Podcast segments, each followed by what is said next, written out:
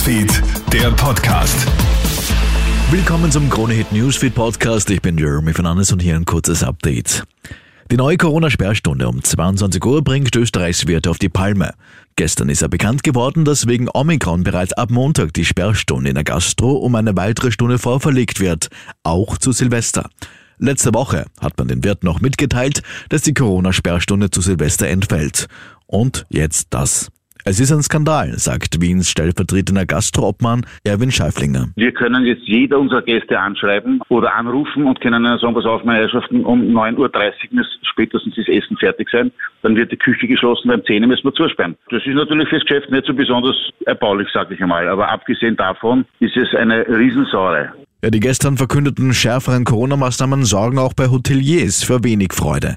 Ab dem 25. Dezember werden ja Großbritannien, Dänemark, die Niederlande und Norwegen zu Virusvariantengebieten erklärt.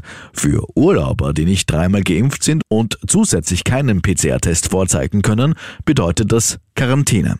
Hotelier Walter Veit zeigt sich verärgert. Er sagt zu Puls 24, Warum hat man uns das nicht rechtzeitig und frühzeitig mitgeteilt, damit die Gäste, die noch zu uns kommen wollen, und das werden e-, eben jeden Tag weniger, äh, die Chance haben, sich einen PCR-Test zu holen, weil die meisten, die auf Urlaub fahren, haben schon drei Impfungen. Die Corona-Ampel, die zeigt momentan ein entspanntes Bild wie schon lange nicht mehr und das trotz der rasanten Ausbreitung der neuen Omikron-Variante.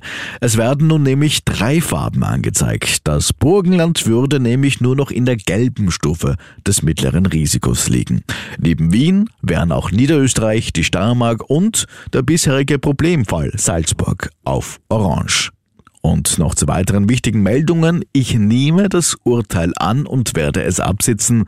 Das sagt der Mann, der für ihn als Bierwirt bekannt ist. Gestern Nachmittag ist der 43-Jährige am Wiener Straflandesgericht wegen Mordes, schwerer Nötigung und Verstoß gegen das Waffengesetz zu lebenslanger Haft verurteilt worden.